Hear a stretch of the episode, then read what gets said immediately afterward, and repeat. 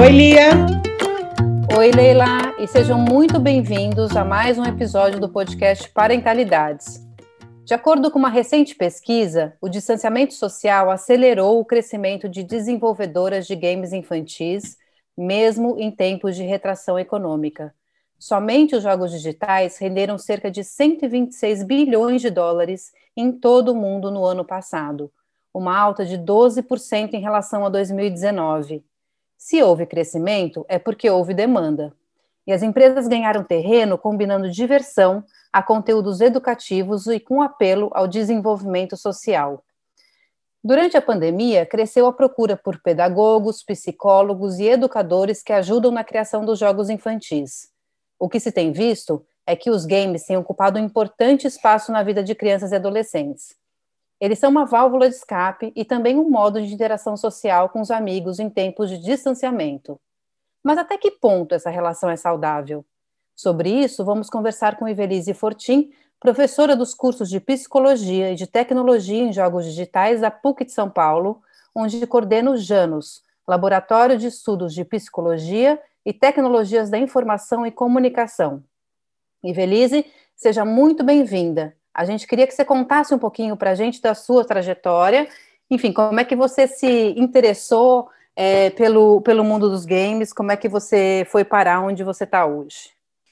Tudo bom? Bom, primeiro queria agradecer aí vocês, né, Leila e aí pelo convite de, de estar tá aqui falando com vocês.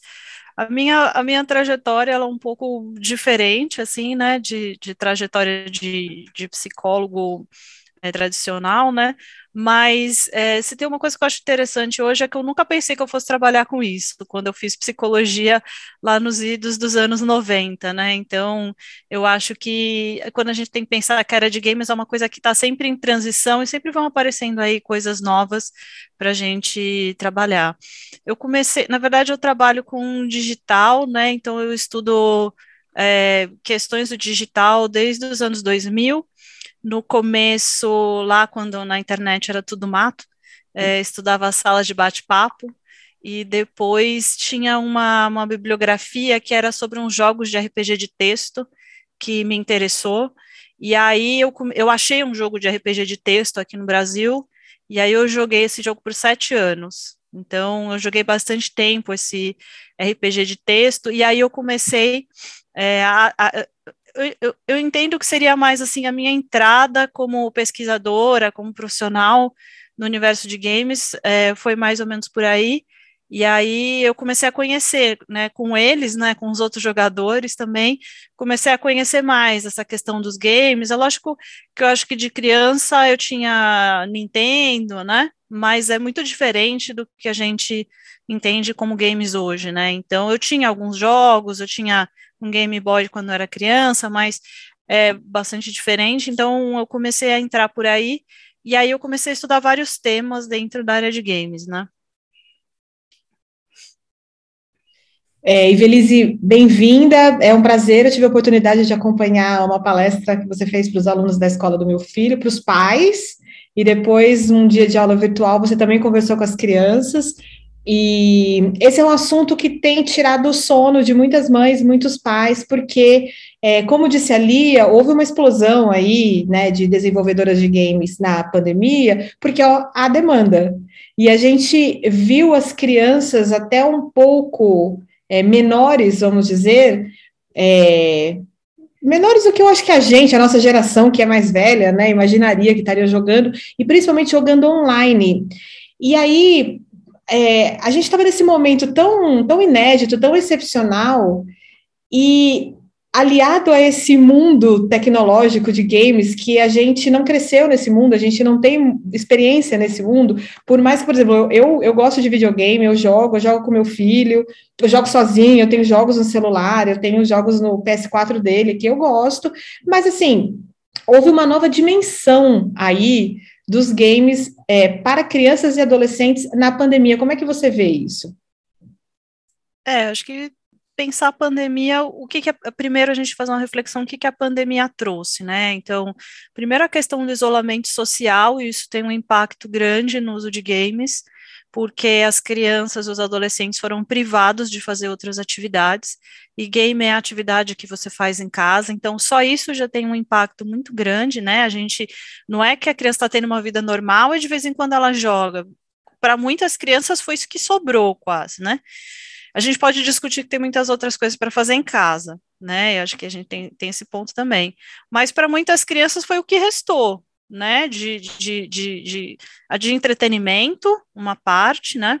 O isolamento social, a gente tem o fechamento das escolas, né? Então a gente tem um aumento de tempo de tela que não é só de game, então as crianças começaram a assistir as aulas online. E aí, como a criança não está na escola, né, crianças e adolescentes não estão na escola, você não está vendo a família, você ficou restrito de ir a vários espaços, o espaço de socialização passou para os games, né, eu acho que isso foi uma coisa bem importante, porque não só o espaço do entretenimento, eu jogar sozinho, mas para muitas crianças o espaço que sobrou da socialização foi esse, né? Então, dado que nas, as crianças menores não usam WhatsApp, não estão nas redes sociais, né? Que isso os adolescentes já têm outros canais de contato, outros canais de socialização, mas as crianças menores elas não tinham esse espaço de socializar online, né? Então a gente já tinha um tipo de jogo que a gente chama de metaverso, Metaverso seria você ter um ambiente virtual onde a criança tem uma vidinha lá dentro, eu tenho a minha casinha, meu cachorro, meu gato, minha caminha, né? É, então, assim, o que eu acho que teve uma explosão mais foi desses metaversos, sabe? Que, que são esses jogos online onde as crianças começam a interagir. E aí, porque os outros tipos de jogos tiveram aumentos também, mas esse, a, a socialização das crianças passou para online, que era uma coisa que a gente não tinha né? As crianças socializavam fora e você jogava videogame com seus amigos de vez em quando. Mas não era uma coisa assim, tipo, de repente é o único jeito de você conversar com seus colegas de escola é passar para dentro de um jogo, é passar a conversar, mesmo que seja num jogo, mas em aplicativos que estão relacionados a jogos, né? Passar a conversar no Discord, né, criança, as crianças terem que abrir um Google Meet depois da aula para conversar. Então, eu acho, eu acho que uma das questões é ter migrado o espaço da socialização. Eu acho que isso é uma questão forte da pandemia. Tem uma outra questão que eu acho bem forte da pandemia, que é a questão de como as famílias conseguiram ou não se organizar para estar tá nessa para estar tá nessa pandemia.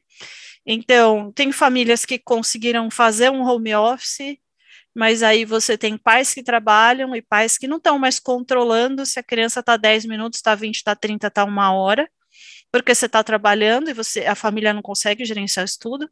Em geral, a mãe, né? Que eu tenho visto bastante é que a função de gerenciar o tempo do game é da mãe, não, não, é do pai, né? Tem pais que fazem também, mas em geral a mãe é que vai gerenciar esse tempo. De repente você tem uma mãe que está trabalhando, você tem uma mãe que ficou sem uma diarista, você tem uma mãe que teve que começar a pedir comida fora, então assim, teve um acúmulo enorme de funções e, e as famílias se viram sem condição de controlar isso também. Né? Então, acho que isso foi uma coisa que aconteceu na pandemia também. A outra coisa é que as famílias começaram, a, a minha impressão é que as famílias começaram a olhar os jogos de uma outra forma. É, boas e ruins, né? Eu acho que começaram a olhar o jogo de uma outra forma, no sentido de que muitas famílias começaram assim, mas se ele não falar no jogo, não vai falar com ninguém, vai ficar sozinho o dia todo. Então eu deixei começar a ficar mais, porque senão não ia, não ia conversar, ia ficar isolado mesmo, né? Então, você, algumas famílias aumentaram o tempo de uso, porque você queria que a criança socializasse minimamente, né?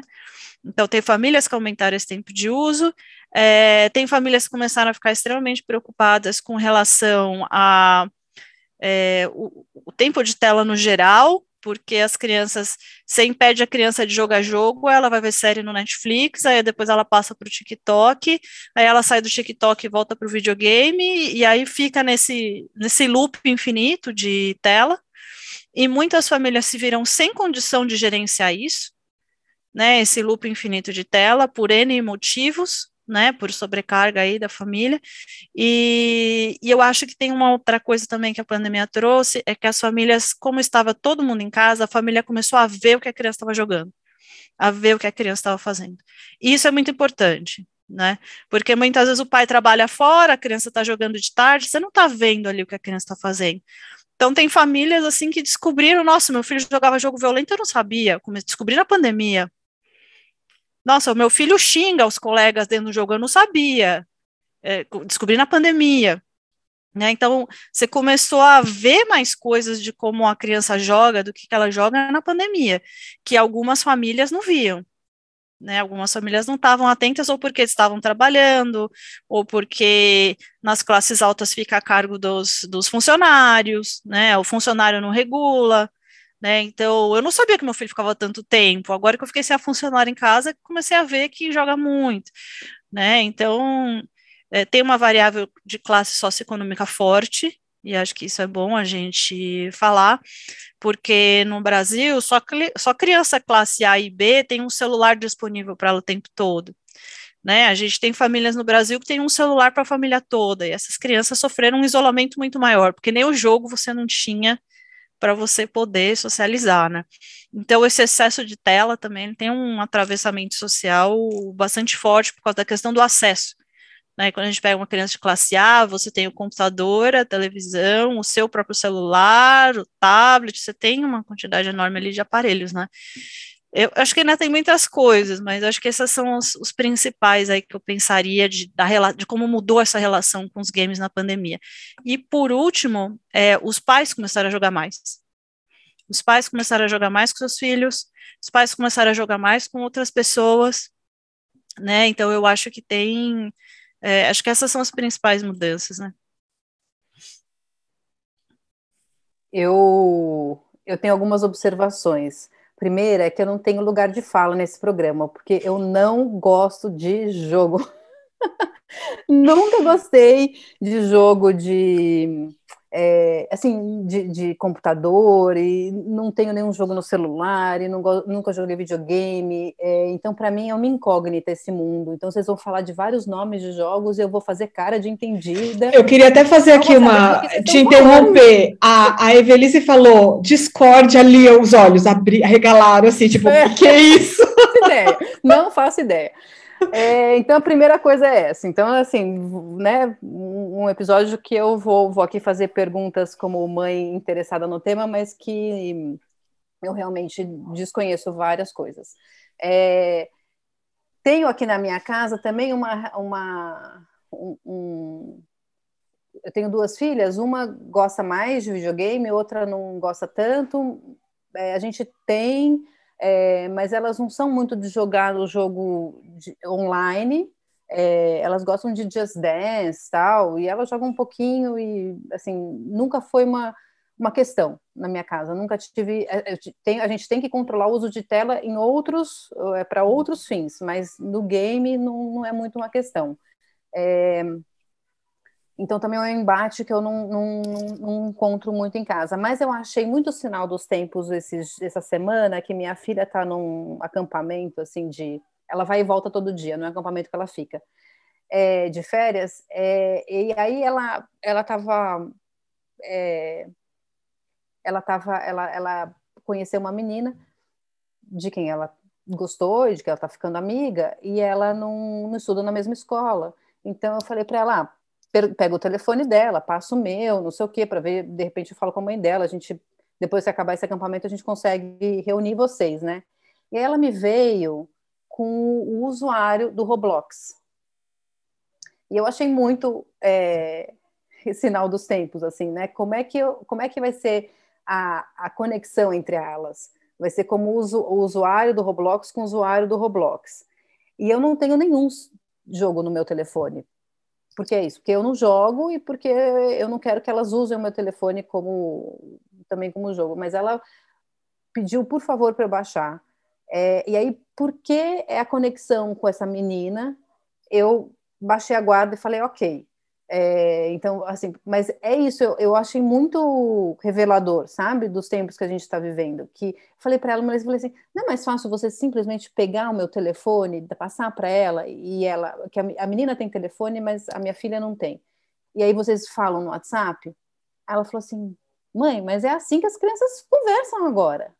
Então, eu estou totalmente anacrônica nessa conversa, nessa discussão inteira. Então, enfim, para mim vai ser um aprendizado. Mas eu queria é, levantar alguns pontos aqui que você falou, é, uh, de que, uh, primeiro, como equilibrar essa relação, né? Então, sim, acho que um dos grandes desafios é, das famílias tem sido o uso de telas em geral, mas né, nesse episódio estamos falando de games especificamente, então como equilibrar essa relação do ponto de vista da saúde mental, como fazer um uso consciente né, desses dos games, é, e, e, e, enfim, qual é a qualidade dessa interação so social?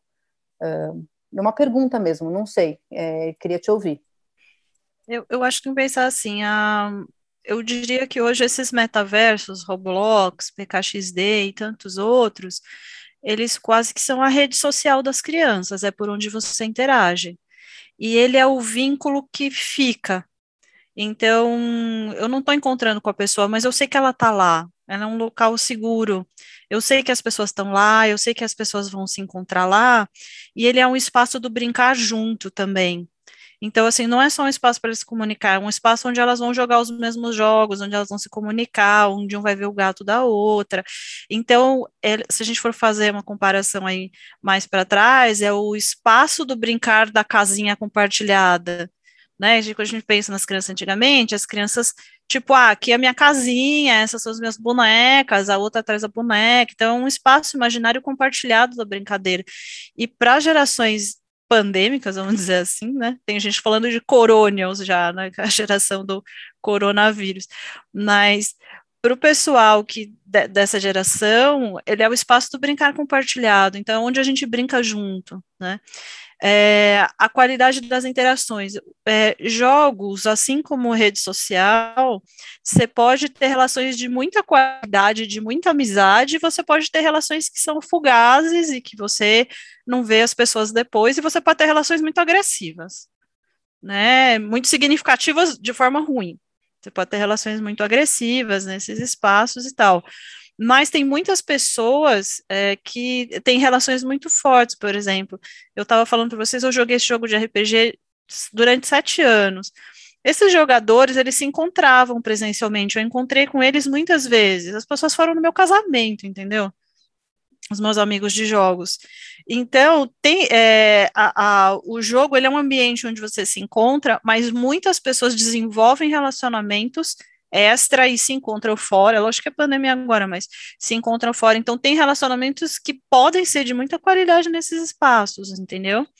Eu acho que tem a. a, a gente está falando de como equilibrar, né? Eu acho que. É, eu sempre gosto de fazer comparação com comida, sabe? Então, assim, você pode comer um pouco de doce, mas você não vai jantar doce todas as refeições da sua vida, entendeu? Porque isso não é saudável.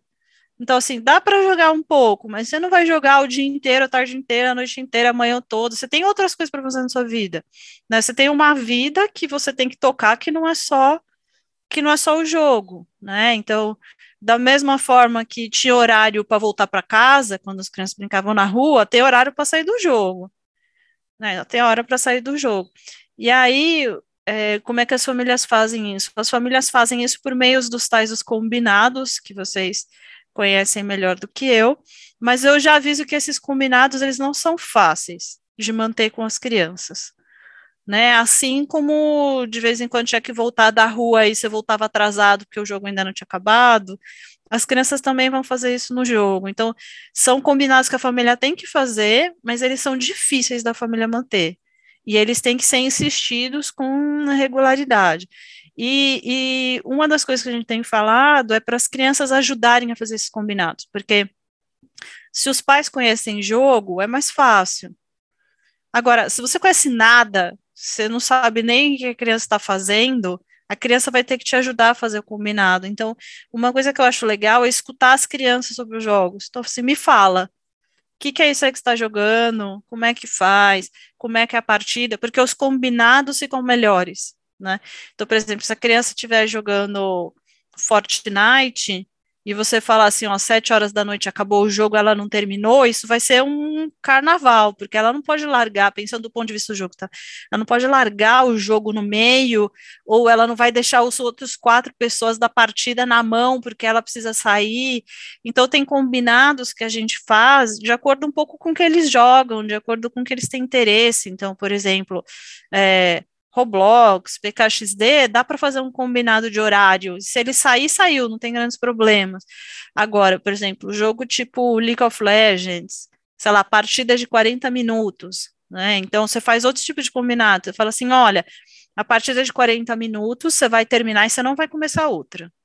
Porque é hora de jantar, e, e às vezes você fala, você não vai começar a jogar isso na hora da janta.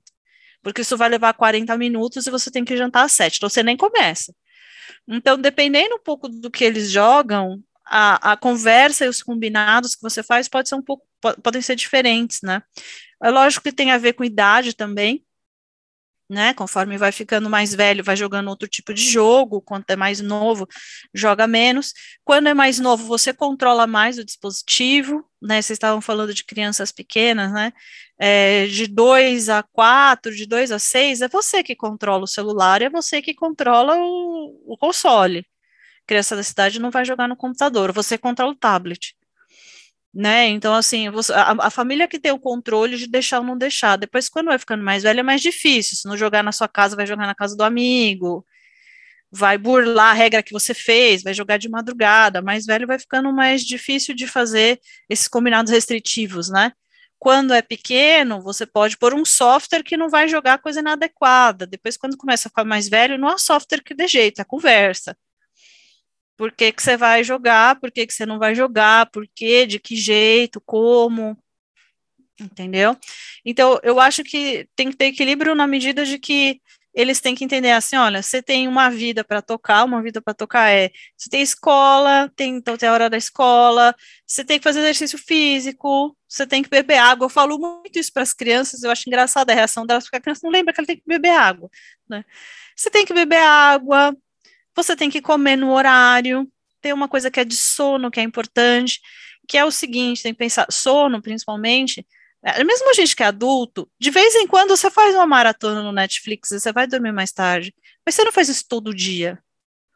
Você tem horário para dormir, então você tem, tem que manter os horários de sono, né? De vez em quando, os primos dormiram na casa, sei lá, mas de vez em quando é uma coisa. Agora, isso não é rotina do que você faz na vida. Então, tem que manter todas essas coisas. Ah, a lição de casa tem que estar em dia, né? As notas têm que estar boas na escola. Então, se estiver bem na escola, tudo bem, dá para jogar um pouco mais. Tem jogo que não é para sua idade, tem toda a questão da classificação indicativa.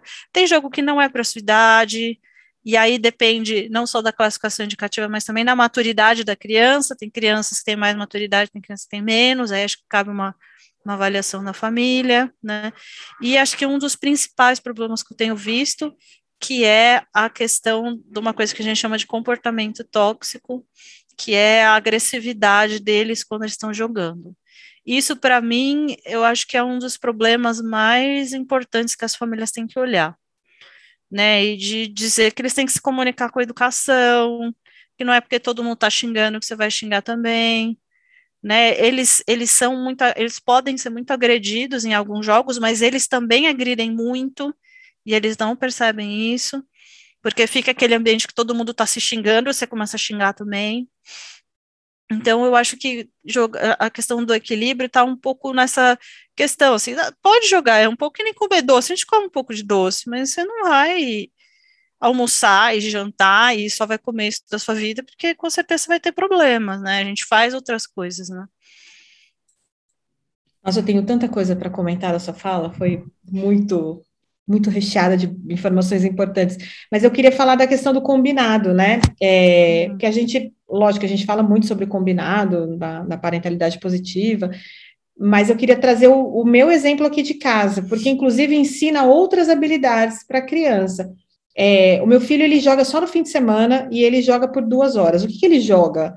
Principalmente FIFA e PES no videogame, né? E ele não joga online. A gente tem, a gente colocou esse ainda estamos protegendo essa, essa infância dele. Na nossa opinião, é o que você falou, você tem que analisar a criança e ver se ela tem maturidade para né, determinadas situações, para determinados jogos. É, mas ele tem duas horas sábado e duas horas domingo. E ele está tendo, assim, a gente tem o privilégio de ser sócios de um clube, então ele passa o sábado praticamente inteiro lá, chega cansado, quer jogar. A gente tem um combinado de joga uma hora, faz uma pausa, estica, bebe uma água, come uma fruta, né? pode jogar outra hora. Às vezes eu jogo junto, às vezes meu marido joga junto. Então tem essa coisa de a gente conhecer o que ele está jogando. Então, qual foi o nosso combinado, até para não né, quebrar o combinado das duas horas? É, fica, ele, ele coloca o timer do, do iPad de lado, é, uma hora e depois uma hora. E ele fica de olho, quando está perto de chegar em uma hora, ele está percebendo ali que está, né, tá chegando, ele fala, acabou um jogo, faltam cinco minutos, em cinco minutos eu não jogo outra partida, então ele desliga e completa o tempo num, num Brawl Stars, em alguma coisa ali da tela. Então, assim, ajuda, inclusive, a criança a aprender a fazer a gestão do tempo, do tempo dela né? E agora eu queria falar, voltar a falar dessa coisa que você falou do, da agressividade e tudo mais. É, porque foram vários casos, né, de, de amigas, de conhecidas, de mães da escola, de mães do clube, que relataram a mesma coisa, que pegaram muito sem querer uma conversa mais agressiva, e às vezes era o filho, o próprio filho que estava sofrendo a agressividade, outras vezes o filho estava participando, como você falou. E aí eu me questiono muito para as crianças menores, seis, sete, oito anos, oito anos, nove anos, você pode falar, não é tão pequeno assim, mas é que, como você falou que o jogo online acaba sendo a rede social das crianças, é, a, a, minha questão é: será que elas têm maturidade para isso, para estar tá jogando online? Porque elas acabam não jogando só com os amigos. Então a gente não está abrindo demais assim um mundo para elas sem que elas estejam preparadas para isso? É, acho que tem, tem, tem, que pensar algumas coisas. Por exemplo, a maioria dos jogos que tem chat de texto tem alguma moderação do chat de texto. Então, tem coisas que você não consegue falar porque o software do jogo bloqueia. Eu acho que a gente tem que pensar que, vamos dizer assim, se a gente for comparar com o presencial, o bullying escolar não é novidade. Né? E é, e é com crianças novas criança 6, 7 anos. Então, essa questão de xingar e ser xingado que a gente tem no bullying escolar há muitos anos, ele não é novo. O que eu acho que traz para a questão do jogo e que é uma, uma preocupação é um pouco como a criança lida com aquilo, e isso é uma conversa que tem que fazer com a criança. Como a criança lida com agressões que ela sofre, isso pode ser a mesma coisa que do colega que te xingou e roubou sua mochila na escola, a conversa é parecida, a conversa é a mesma, e como que ela é, e como que ela reage a essas situações de agressão, se ela reage agredindo, se ela reage se, é, se fechando, se, em geral eles não vão contar isso para a família, e aí é parecido com bullying escolar, eles não vão contar isso para a família, então eu acho que essa conversa tem que ser feita independente se está rolando ou não, sabe, porque na mesma conversa que a gente faz com relação a bullying, então assim, eu acho que as crianças têm alguma maturidade no sentido de que bullying não é novo, e formas que a gente tem de lidar, mas nos jogos a gente tem preocupações que a gente não tinha na escola, por exemplo, é, conversa com estranho, né? E aí a gente tem que orientar as crianças de que nem todo mundo que está nesses jogos é criança, né? Nem todo mundo que está nesses jogos é, pode ser um adolescente, pode ser um adulto, né? A gente tem alguns, alguns casos de, é, de tentativa de assédio por meio do jogo, e aí, o que acontece? No jogo, em geral, você não consegue fazer assédio porque ele é bloqueado, mas você tem pessoas que tentam pedir o celular da criança, ou pedir para a criança passar um TikTok, ou passar um Instagram, ou passar um WhatsApp para conversar com a criança nesses ambientes que a fala é livre, porque no jogo você não consegue. Então, tem que ter uma orientação para as crianças de que precisa tomar cuidado com estranhos, igual a gente tinha quando orientava quando ia na rua, sabe? Olha, não é para aceitar coisa de todo mundo, cuidado com o tipo de conversa estranha que vem e tal. Então, tem que ter uma orientação, sim, porque aí na internet, nesse sentido, é muito diferente, porque a probabilidade de você conversar com um estranho é grande. Mas o que eu tenho visto é assim: a maior parte das agressões são entre pessoas conhecidas também, viu? Então, são colegas da escola que se xingam, colegas do clube que se xingam, e sai aquela briga, a briga vai parar na escola, né? A, a palestra que eu dei na escola, as orientadoras falaram, ai, fulano brigou com fulano e se xingaram, e sei lá, e fizeram uma briga, começou a briga no jogo, depois passaram a briga para a escola, então, são entre pessoas conhecidas, né? Você meio que conhece as pessoas que estão ali. E eu acho que isso é tão importante quanto esse cuidado com relação a estranhos, né? É, de falar assim, olha, você vai encontrar com essa pessoa na escola amanhã, né? E, e tem uma das coisas que acho que serve tanto para jogo quanto para qualquer coisa de virtual, é para a criança entender assim, cara, o que você está fazendo no online, ele é de verdade, ele não é de mentira, porque ele está no jogo. Então as pessoas vão se sentir ofendidas, as pessoas vão ficar chateadas, né? Uma das, das conversas que eu faço com as crianças, eu fiz duas conversas na escola, né? Uma sobre jogos em geral e eu fiz uma só sobre comportamento tóxico para as crianças mais velhas. Eu pergunto para eles assim: vocês acham que as palavras machucam? E a maioria acha que sim. Fala assim, tá, então quando a gente está xingando no jogo, pensa bem, o que você fala pode magoar um, bastante uma pessoa. A pessoa pode não estar tá bem, o que você fala magoa bastante, né? Então, eu acho que essas, é, conversar com ele sobre o poder das palavras, o poder das palavras, que as palavras podem magoar, seja online, seja offline, seja na rede social, a gente precisa disso, eu diria, não só para as crianças, diga-se de passagem, tem muito adulto, né, com graves problemas com relação a isso. Mas eu acho que essa é uma conversa que a gente faz com as crianças, e é uma conversa que a gente faz com as crianças, principalmente para ensinar comunicação não violenta. Né? Isso é uma, é uma conversa que eu falo com eles. Olha, quando você está jogando e alguém errou, se você falar seu lixo, você está afundando o time, isso não quer dizer nada para a pessoa, isso é só uma agressão. Você tem que falar o que aconteceu. Falar, você farmou na hora errada e me atrapalhou você deu capa, headshot lá e errou. Você tem que falar o que aconteceu. Agora, seu lixo você está afundando o time, não diz nada para a pessoa. Então, eu acho que isso são habilidades que a gente ensina para as crianças também. Não só, que acho que você falou importante, que é gerenciamento de tempo, que gerenciamento de tempo elas vão ter que ter na vida. Quando você for adulto, seu pai e sua mãe não vai tirar seu celular na faculdade para você prestar atenção na aula. Né? Acho que gerenciamento de tempo é uma questão importante, é, se comunicar de forma não violenta com os outros, o mundo precisa disso, e isso começa a gente ensinando as crianças a não xingar no jogo, para mim. Cara, não vai xingar. Ah, ele tá me xingando. Sai do jogo, reporta o jogador para a publicadora, muta o jogador, sai do servidor, arruma outro servidor para jogar, que seja melhor, mas assim, você não precisa ficar revidando, entendeu? O xingamento. Você está ofendido? Reporta o jogador. O jogador fez uma, uma conduta inadequada, denuncia para a plataforma do jogo. Entendeu? Mas não para ficar revidando, né? Senão a gente vai aumentando aí a violência nos jogos, né? A gente tem coisas até dos, dos mais velhos. Eu tenho uma aluna que fez uma, uma pesquisa sobre comportamento tóxico, mas aí já com adultos, né? E tem um que mandou outro se matar. Fala, pô, se mata. Isso é situação de suicídio, gente, é crime. E eu acho que dizer para as crianças que xingar online tem coisas que são crime, racismo é crime, incitação ao suicídio é crime, homofobia é crime. Então, dizer assim, tem coisas que não é brincadeirinha, tem coisas que são sérias aqui que estão acontecendo e que você tem que se preocupar, entendeu?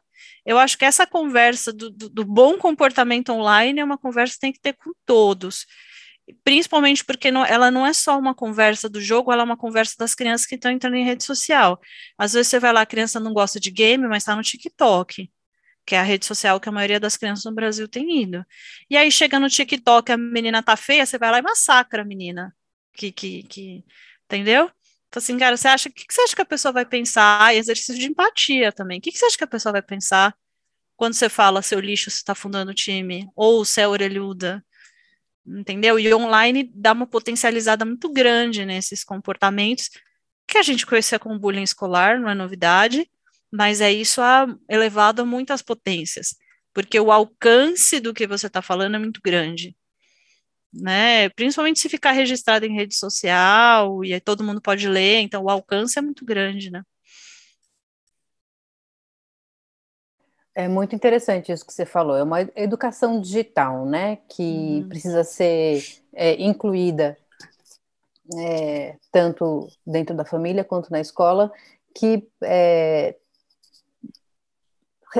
assim serve para tudo, né? Serve para o jogo, serve para a rede social, serve para você mandar um, uma mensagem no WhatsApp, serve para tudo, né? Realmente é um é um, é um jeito de se comunicar que eu, as pessoas elas se sentem é, inalcançáveis, né, através da tela, é, assim, tipo, ah, tô aqui protegido, se protegidas, né, na verdade, as palavras que eu queria, protegidas pela tela, é, e falam coisas que elas não falariam e nem fariam é, pessoalmente. É, e, e, eu acho que isso é um aprendizado que adultos e crianças precisam ter mesmo. É, porque é, ele te dá uma, a, a, internet te dá uma falsa sensação de anonimato. Isso é uma sim. coisa que eu tenho discutido com as crianças também. Quando você entra no jogo, por mais que você entre com apelido, se você cometer um crime, lembrando que incitação ao suicídio é crime, se você cometer um crime e alguém for te acionar, no limite, a publicadora do jogo tem que dar o seu IP. Sim, publicadora do jogo é localizável, dizer, né? Você é localizável. Não, é. não, não, se a pessoa, se você for acionado, você vai responder por isso. O que eu falo para ele assim, no mínimo vai banir a sua conta, que para eles isso é terrível, né? São... É um baita castigo, né? Nossa, banir a conta é terrível, né? Uhum. No mínimo vai banir a sua conta, né? Então pensa bem no que você fala, porque no digital parece que é anônimo, mas não é. Você é encontrável. Dá trabalho, Agora, mas é, é encontrável. Agora, puxando essa questão da violência, né? Quer dizer, há muito tempo se fala sobre é uma preocupação, né, com jogos violentos, né? Se meu filho joga um game violento, ele pode se transformar numa pessoa violenta. É, uhum. Acho que é uma conexão que é super complexa, não é, é não, não, é assim, né? Desse jeito, é, obviamente. É, acho que tem muitas camadas aí. É, mas qual que é a sua posição, né? Como é que você, o que, que você considera um jogo violento? É uma questão de idade ou não? A partir de que idade, que tipo de jogo? Enfim, dá uma luz aí sobre isso, é. que eu é. acho que é um assunto que inquieta muito pais e mães por aí. Sim, é, inclusive, que... desculpa, Evelise, só te interromper ah. um pouquinho, você é, falou um pouco, um pouco, de classificação indicativa de, é, de, de, idade, né? E eu vejo muito a questão do Fortnite, que eu, o meu filho é um dos poucos da classe que não jogam, mas a classificação é, é para crianças mais velhas. E eu, eu não me sinto ainda. É assim, a gente sabe que tem estudos dizendo que não necessariamente, né, o jogo violento vai gerar uma criança violenta, mas é, eu ainda estou naquela coisa de não está muito cedo. Uhum. É, eu acho que é, tem, tem várias. É que essa questão da violência é uma questão bem complexa. Acho que a primeira é o que, que é violência. E a gente tem muitas definições diferentes. Então, eu tenho violência física, eu tenho violência psíquica, eu tenho violência verbal, eu tenho negligência, né? E uma, tem um, vários conceitos, eu tenho crime, eu tenho terrorismo, tenho uma série de coisas que estão dentro dessa questão de violência. Eu tenho uma outra, um outro conceito também que é agressividade. Então, as definições de agressividade são muito diferentes. Então, quando a gente vai ver as pesquisas, então, assim, a primeira coisa é uma dificuldade de definir jogo violento, porque, por exemplo, a classificação indicativa brasileira, eu vou falar dela, dessa que eu conheço mais, mas a gente pode falar um pouquinho das outras também. Ela entende o seguinte, que não é que é, tudo tem algum grau, vamos dizer assim, em linhas gerais, né? Como se tudo tivesse algum grau de violência. O que acontece é que tem graus de violência que são adequados para certas idades e para outras não. Então, por exemplo, Angry Birds é um jogo que tem violência, eu jogo os passarinhos nos porcos. Mas ele é um tipo de agressividade que ele é adequado para uma criança de 7 anos. Então, a classificação indicativa, o que eles fazem é classificar os graus de violência e, e, entender nas idades quais que são os graus de violência que uma criança pode ver. se eu for pegar o Pac-Man, que, o que come lá os fantasminhas, isso também é violência. Mas é uma violência adequada para uma criança de 7 anos. Entendeu? Então eu tenho uma classificação dos níveis de violência. É, é que, em geral, a gente tende a achar que jogo violento é só jogo de tiro, né? Mas tem muitos tipos de violência diferentes nos jogos. Então, por exemplo, você tem classificação brasileira, é livre, 12, 14, 16 18, né? Se eu não me engano. E tem um que é especialmente recomendado para crianças pequenas. E aí, então, por exemplo, quando você vai na classificação indicativa livre, eles, eles classificam principalmente, né, por sexo, é, drogas e cena de violência, e alguns outros itens que eles colocam lá. Para jogo, tem uma classificação que é chat livre, que é interação entre usuários, ele não muda a classificação indicativa, mas você é obrigado a informar se tem chat, se tem interação entre os usuários, e se eu não me engano, se você pede geolocalização da, da criança, que isso também você tem que, acho que você tem que informar. É, esses critérios aí vai variando. O, o que a gente considera, o que as pessoas consideram como jogo violento, em geral, são jogos que são para maiores de 18 anos. Entendeu? que aí é, tem, pode ter cenas de violência e tortura, pode ter cenas de sexo mais explícito, a partir de 18 anos, e pode ter cenas de consumo de droga. Mas, por exemplo, às vezes você pega lá quando você tem é, classificação, sei lá, 12 anos, você pode ter uma cena de briga, isso é uma cena de violência. Deu para entender a, a, complexidade da coisa? Eu tenho uma cena de briga, uma cena de briga é uma cena de violência, mas é uma cena adequada que uma criança de 12 anos possa ver. Né? Então, é, a classificação é do nível, do tipo de violência que as crianças conseguem assistir. Pensando nas pesquisas, o que, que a gente tem? Tem algumas pesquisas que mostram que tem é, uma relação baixa com o que a gente chama de violência letal. Violência letal é qual é a influência que você tem do que o jogo vai te fazer matar uma pessoa, tá? A gente tem uma que é o que seria qual a influência de violência física, violência física você se envolver numa briga com uma pessoa. A gente tem classificação de violência verbal, que é você atacar, ameaçar alguém né? E tem uma coisa que é de negligência. Então, algumas pesquisas vão falar o seguinte, que a correlação com é, você matar uma pessoa, você se envolver numa briga, ela é baixa, mas a de agressividade verbal é alta. Entendeu? Que tem a ver com esse papo do comportamento tóxico que a gente está falando. Então, eu tenho. Então, o que, que vai acontecer? Eu não tenho uma coisa que é relevante no sentido de eu vou matar uma pessoa, eu vou me engajar numa briga física com alguém, mas é, eu posso ameaçar, gritar, xingar alguém. Então, é um outro tipo de violência que está mais correlacionado. Tem uma coisa que as famílias sempre falam, e, e, e acontece com alguma frequência, que quando a criança acaba de jogar um jogo violento, a criança está extremamente agitada né? A criança está extremamente agitada, a criança grita, a criança está tá atacada, a gente fala, né? Então, tem algumas pesquisas que falam que a criança estar agitada não necessariamente quer dizer que a criança está violenta. Então, a criança está gritando, está fazendo algumas coisas, mas a, ela está agitada, ela estaria como se ela tivesse acabado de jogar uma partida de futebol e ela está agitada com isso, pelas cenas de competição. Então, tem essa tem essa questão também, a questão da agitação. O que tem e que preocupa as famílias com razão, e isso é uma coisa que a gente tem que conversar com as crianças, é o seguinte: algumas crianças e alguns adolescentes também, e alguns adultos, eu diria, às vezes, em alguns momentos do jogo, tem uma falta de controle emocional quando está frustrado no jogo. E isso significa que eles têm um comportamento que a gente chama de rage, e eu tenho conversado com as crianças disso, tem sido bem interessante. O que, que é o rage? É a hora que você está frustrado no jogo, você grita, você chuta, você bate, joga o controle longe, joga o teclado no chão. Eu já vi cenas de adulto bater o teclado na cabeça, coisas assim, né? Então, e aí as pessoas falam assim: tá vendo? O jogo tá deixando ele violento né? Porque ele está descontando nas coisas. O que a gente tem visto de pesquisa é, é uma falta de controle emocional que a pessoa tem, e em geral essa falta de controle emocional ela não é só no jogo.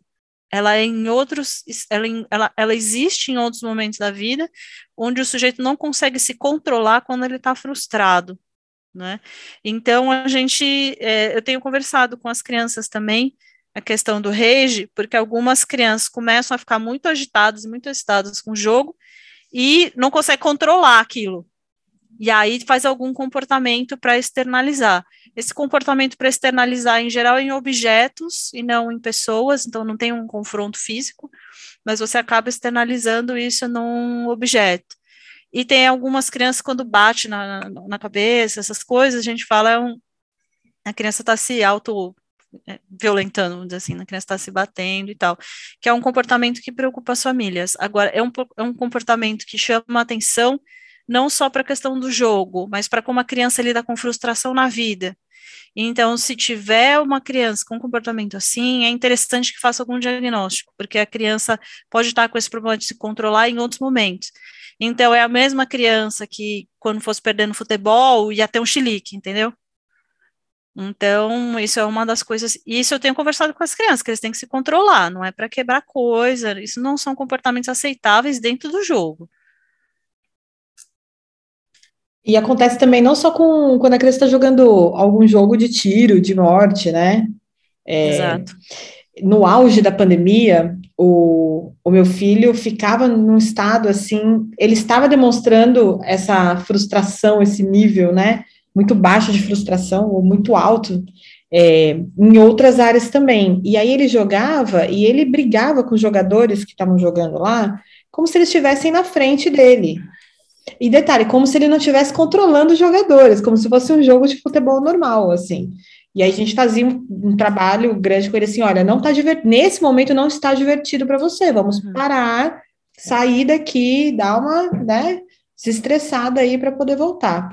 É, acho que tinha a ver sim com o momento, porque não não aconteceu mais. Mas, Velise, eu acho que você falou várias coisas aqui sobre games, sobre é, o que, que a gente pode ensinar para as crianças aí, para esse mundo digital, né, para conver, é, conversar online, jogar online, é, para como se portar diante do jogo, enfim. Mas você também escreveu uma cartilha, né, o que as famílias uhum. precisam saber sobre games. Tem mais alguma coisa que as, as famílias precisam saber que você ainda não falou, que você gostaria de destacar? é, eu acho que é importante entender pela faixa etária também, né? Então, o tempo de jogo vai variar com a faixa etária. Então, por exemplo, de zero, é, é, é engraçado falar isso, mas de zero a quatro, porque eu falo, porque eu falo de zero a quatro, porque às vezes a criança é bebê e a família já dá o celular para mexer, né? Já vi isso. Mas as crianças menores, é, as crianças têm que interagir fisicamente com o mundo. E, obviamente, elas não têm coordenação mãozinha celular. Então, as crianças menores têm que ter uma interação com objetos concretos mesmo. Né? Então, é importante para elas interagirem com objetos concretos, brincarem, construir um mundo de fantasia. Né? E aí, conforme vai crescendo, os tipos de jogos que interessam são diferentes né? Eu acho que apresentar, o, o que eu acho interessante apresentar para as crianças é jogos onde elas possam construir coisas, onde elas possam imaginar coisas, onde elas possam desenvolver habilidades, né? Onde elas possam construir coisas interessantes, né, para elas. Então, eu acho que a, a, questão da faixa etária é uma questão importante. Então, às vezes você pensar que 40 minutos para alguém que tem 11 anos não é tanto, 40 minutos de tela para uma criança de 2 anos é coisa para caramba né? Então, porque a criança menor tem outras necessidades, né? E acho que entender que a, a, o jogo ele é uma das coisas que a criança faz, né? A criança tem que brincar com brinquedo, tem que correr, tem que fazer esporte. O jogo é uma das coisas, ela não pode ser a única coisa que a criança que a criança fala, né? Então acho que tem essa questão na faixa etária, que é uma questão importante. Tem uma outra questão é para as crianças men menores, a mediação restritiva é importante, que são esses filtros e que você coloca no celular para a criança não ver conteúdo inadequado.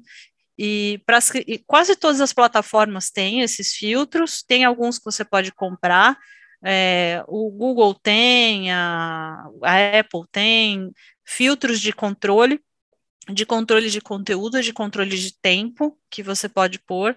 para as crianças menores. Para os mais velhos, aí é mais conversa mesmo, porque eles aprendem a desinstalar esses filtros. Então, para os mais velhos não adianta essa mediação mais restritiva. Mas eu acho que uma das coisas fundamentais é você se interessar pelo que eles estão fazendo. O que, que você está fazendo? Me conta. Porque às vezes eu acho que tem umas famílias que assim, acha tudo chato, não quero falar desse assunto, sabe? E é importante para eles também é, eles entenderem assim, tal, porque aí quando você, se você sabe mais ou menos o que eles estão fazendo, você descobre os problemas mais rápido, né? Se você não sabe o que eles estão jogando, é mais difícil, né? E a minha sobrinha apareceu com um lá que chama Suspects. O Suspects é parecido com Among Us. Só que eu fiquei apavorada porque o Suspects tem um chat, um chat de voz dentro do jogo. Então você fala com qualquer desconhecido, você fala com cinco desconhecidos no chat de voz. Né? Então, se você não sabe, e eles não vão te contar muitas vezes espontaneamente, aí começou a preleção, né? Minha sobrinha já sabe várias preleções. É, não pode no chat de texto, mas tem, tem coisas que me assustaram um pouco no, no Suspects, que uma criança falou assim, meu canal no YouTube é tal, me segue no canal. Então, você está dando um contato para sei lá quem, que está sei lá onde, está dando um contato. Eu já vi criança falar assim, ó, me segue no Instagram. Então, são coisas que a gente tem que orientar as crianças. Agora, se você não perguntou o que, que ela está jogando, se você não viu, você não vai saber. Né? E eu acho que tem um meio termo entre ficar numa vigilância, tudo que você está fazendo, não sei o que e tal, que as crianças têm que ter um espaço, e é bom que elas tenham um espaço, mas também não largar e, tipo, não sei o que está acontecendo, entendeu? Então é legal ter um meio termo aí entre estar tá meio inteirado, o que eles estão jogando, o que eles estão fazendo, mas também dar um, um espaço aí, né? É, Infelize, é... eu acho que é, claramente é, o, o, ideal né, é que a gente esteja, consiga estar próximo de alguma forma, uh, vendo se envolvendo, interagindo e vendo o que, que eles estão fazendo, para dar essas orientações, etc. Né? É, infelizmente não é a realidade de todo mundo. Uhum. É, e aí, assim, que eu, eu fiquei curiosa para saber que tipo de jogos que você gosta, que você indica, que você acha, putz, esse daqui é legal, esse sabe, desenvolve raciocínio, é, tem uma interação bacana com as pessoas. Que tipo de, é, de, de, de jogos assim que, que você gosta e indica? Eu acho que tem várias coisas. acho que depende muito do que as crianças gostam. E aí é difícil fazer indicações, assim, porque, por exemplo, tem crianças que gostam muito. Meu sobrinho, uma época, gostava muito de jogo que a gente chama tipo Taikon. Taikon é você construir alguma coisa. Então, constrói o parque de diversão, constrói é, a casa, constrói, e aí ele gerenciava o parque, a gente pagava ingresso para entrar no parque dele. Tem crianças que gostam de jogos de estratégia, tem crianças que gostam de jogos de Barbie, de roupa, tem crianças que gostam de jogos criativos. Então, eu acho difícil fazer indicação de jogos, jogos específicos, porque varia muito com o interesse das, das crianças, né? Porque a gente tem uma quantidade absurda de gêneros de jogos, né? Então, acho que varia muito dos interesses da criança, então é difícil pensar em jogos específicos, né? Tem jogos que são feitos para desenvolver habilidades, principalmente para crianças menores. Então, por exemplo, para crianças menores, tem jogos assim ah, é, tem o trenzinho e a criança aperta lá, tem o barulho do trenzinho, tem os números. Então, tem jogos educativos nas, e que jogos que desenvolvem habilidades, não só para crianças, mas para os adultos também. Eu acho que isso é uma coisa interessante olhar. Tem um site, isso acho que vale a pena, que, que é bem legal. Está em inglês, tem um site que se chama Common Sense Media. O Common Sense Media, ele faz um ranking dos jogos por dois critérios, pelo critério dos pais e pelo critério das crianças. E aí os pais e as crianças dizem o que, que eles acham daqueles jogos. E eles têm os principais jogos é, comerciais, tudo. E aí, por exemplo, se tem alguma cena que não é legal, o pai escreve lá, esse jogo é legal, mas na parte X tem uma cena ruim. Né? As crianças falam assim, ah, tá falando que a classificação indicativa é 16 anos, mas eu não vi nada demais. Eu morro de rir que a classificação das crianças é sempre menor que a dos adultos, né? Mas eu acho que procurar esses sites, essas coisas de, de indicação é mais legal do que você pensar. E muito dos interesses, né? Assim como a gente tem crianças que interessam por esporte, que interessam por artes, então as crianças têm mais interesse em artes, tem jogos para fazer jogos, né? Tem jogos para fazer quadros, então acho que varia muito do interesse deles. Ivelise, é, a gente queria te agradecer por toda, todo o tempo, todas as informações que você passou aqui. Eu acho que deu uma, uma boa acalmada aí na, em quem está ouvindo, que está um pouco é, preocupado, e eu reforço isso que tá, permeou toda a sua fala, da nossa participação, da nossa proximidade, como você falou, sem sufocar, dando espaço para a criança, mas orientando, é, se interessando para saber o que, que eles estão fazendo, até para a gente poder identificar os problemas mais rápido. Então, eu queria te agradecer e a gente volta a se conversar aí, porque eu acho que esse é um hábito que veio para ficar mesmo entre as crianças. Então, nos próximos meses a gente vai ter mais, mais assuntos para tratar. É, Ivelise, muito obrigada. É, eu, eu, aprendi um tanto nesse episódio, porque, enfim, como disse, não, é, não sou, não sou dos jogos, então é, não conheço mesmo. É, mas eu acho que, como a Leila falou, acho que essa conversa acalmou e orientou, acalmou muitos corações, assim, e, e orientou. Uh, nosso, nosso comportamento, né? Como é que a gente se coloca aí nesse diante desse desafio que é que é grande, é tremendo, né? Então, é, super obrigada e até uma próxima conversa. Ah, obrigada, gente. Tchau, tchau. tchau. tchau. O Parentalidades é um podcast quinzenal. Para ser avisado sobre novos episódios, não esquece de seguir o podcast. Se gostou, compartilhe nas suas redes sociais. Aproveita e segue a gente no Instagram. Os nossos perfis são o Lia Vasco underline Educacau e o conecta.me. Tem uma sugestão de tema ou entrevistado? Escreva para a gente no podcast parentalidades@gmail.com. Até o próximo episódio.